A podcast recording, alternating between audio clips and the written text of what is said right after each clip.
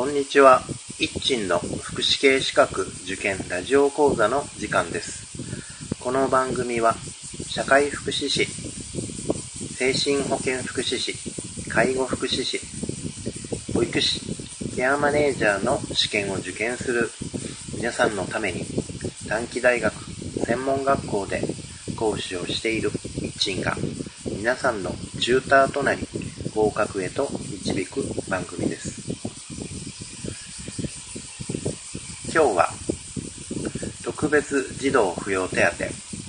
障害児福祉手当、特別障害者手当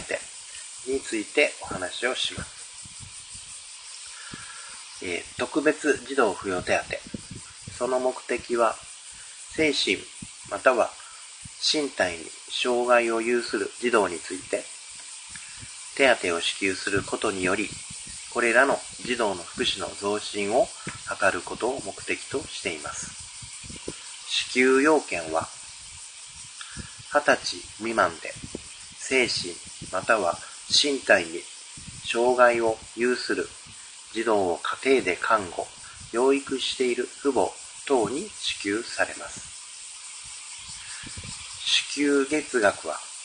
平成30年4月より1級5万1700円。2級3万4430円です。支払いの時期は、特別児童扶養手当は原、原則として毎年4月、8月、12月にそれぞれの前月分までが支給されます。所得制限、受給者もしくはその配偶者、または扶養義務者の前年の所得が一定の額以上であるときは手当は支給されません。具体的に金額が提示されていますので、えー、提示されています。支給の手続きは住所地のある市区町村の窓口へ申請してください。次に、障害児福祉手当。目的、重度障害児に対して、その障害のため必要となる精神的、物質的な特別の負担の軽減の一助として手当を支給することにより、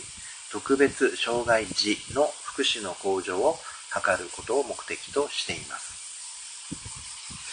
支給要件、精神または身体に重度の障害を有するため、日常生活において常時の介護を必要とする状態にある在宅の20歳未満の者に支給されます。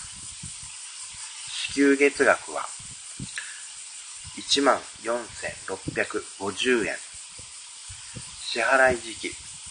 障害児福祉手当は原則として毎年2月、5月、8月、11月にそれぞれの前月分までが支給されます。所得制限、受給者もしくはその配偶者、または扶養義務者の前年の所得が一定の額以上であるときは手当は支給されません。支給手続きは住所地のある地区町村の窓口へ申請してください。特別障害者手当目的精神または身体に著しく重度の障害を有し日常生活において常時特別の介護を必要とする特別障害者に対して重度の障害のため必要となる精神的物質的な特別の負担の軽減の一助として手当を支給することにより、特別障害者の福祉の向上を図ることを目的にしています。支給要件は、精神または身体に著しく重度の障害を有するため、日常生活において常時特別の介護を必要とする状態にある在宅の20歳以上の者に支給されます。支給月額は26,940円です。支払い時期、特別障害者手当は原則として毎年2月、5月、8月、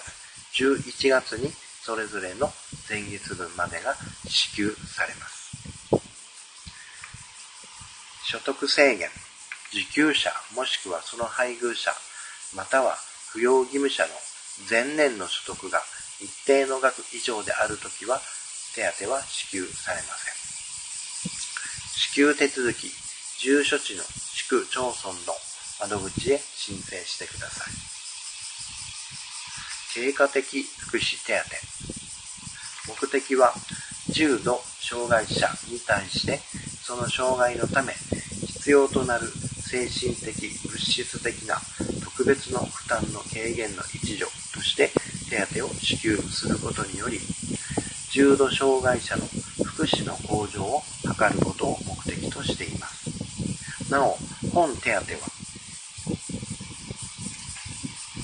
以下の支給要件を対象としており、現在は新規認定を行っておりません。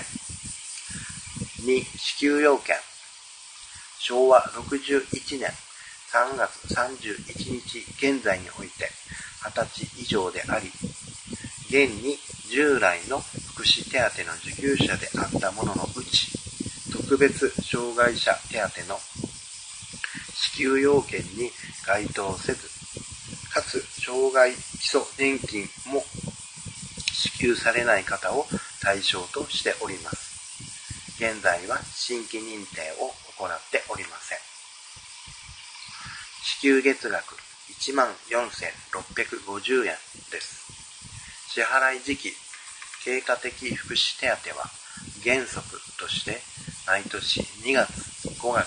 8月、11月にそれぞれの前月分までが支給されます。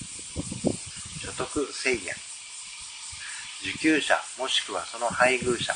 または扶養義務者の前年の所得が一定の額以上であるときは手当は支給されません。え以上を特別児童扶養手当、障害児福祉手当、え特別障害者手当、それから経過的福祉手当の4つについて、えー、厚生労働省が示している規定、えー、と内容ををしました。え、障害のある児童、もしくは障害者、20歳未満、20歳以上ですね、え、ものの人たちに対しての手当ということで、えー、4, 4種類ありますので、え整理してまとめておいてください。では本日はここまでです。さようなら。